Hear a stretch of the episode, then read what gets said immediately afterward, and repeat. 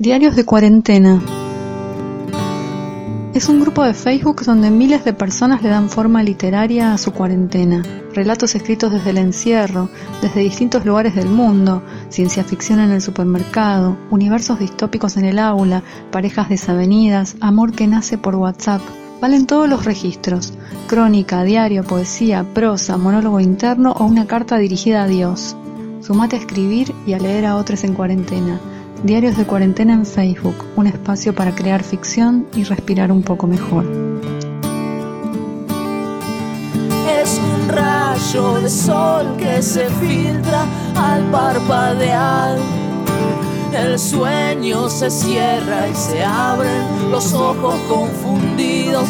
La realidad no siempre es una buena amiga.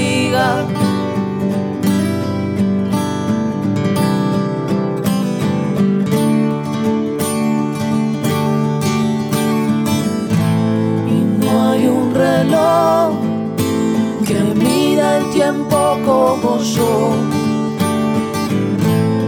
Tres horas una vida. Soy Virginia Feynman desde Diarios de Cuarentena en Facebook y hoy quiero compartir con ustedes este texto que escribió Gustavo Ríos. Escuché a los fantasmas de la casa quejarse por la invasión del que consideran su espacio. Lo decían creyéndome dormido, en un horario en el que para ellos verme era extraño. ¿Qué pasa que esta gente no cumple con su rutina de irse como siempre, de abandonar la casa un rato entre la mañana y la tarde para que salgamos a desentumecer aunque sea nuestras etéreas manos? Quiero salir a enredar mi silbido entre el ruido del viento que aprovecha la endija de abajo de la puerta para entrar a vernos, decía uno de ellos. Yo quiero agitar las cortinas como cada vez que jugamos a alcanzarnos, protestaba uno pequeño, los brazos cruzados y fruncido el ceño. Nosotras hace días que no tomamos el té a las cinco como si fuéramos parientes, lejanos en el tiempo, de las familias de más alta alcurnia del pueblo, decían las tías rancias. ¿Qué sería de ellos si vieran nuestro aristocrático velo? Morirían de miedo. Y yo no hago crujir los muebles para no dejar a nadie tieso, decía otro, bastante considerado.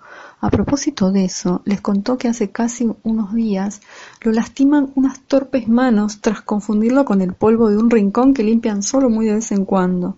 Tuvo que ocultarse de raje en la sombra que deja el postigo cuando está mal cerrado.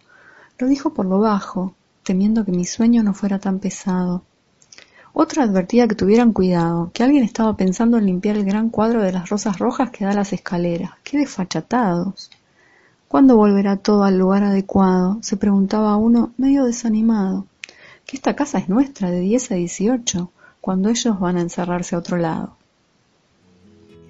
Bueno, súper simpático este texto, casi un texto para niñes, ¿no? Un texto en el registro del cuento infantil, muy lúdico, con esta idea de que, de que los fantasmas están dialogando mientras alguien duerme eh, en un horario en el que no debería estar ahí y los escucha, incluso es una posible primera persona infantil, ¿no? dice escuché a los fantasmas mientras dormía, como si lo narrara un niño.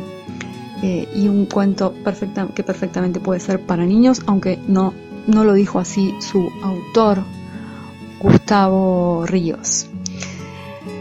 Eh, desde ese lugar infantil también sobre el final una pequeña crítica al mundo adulto, ¿no?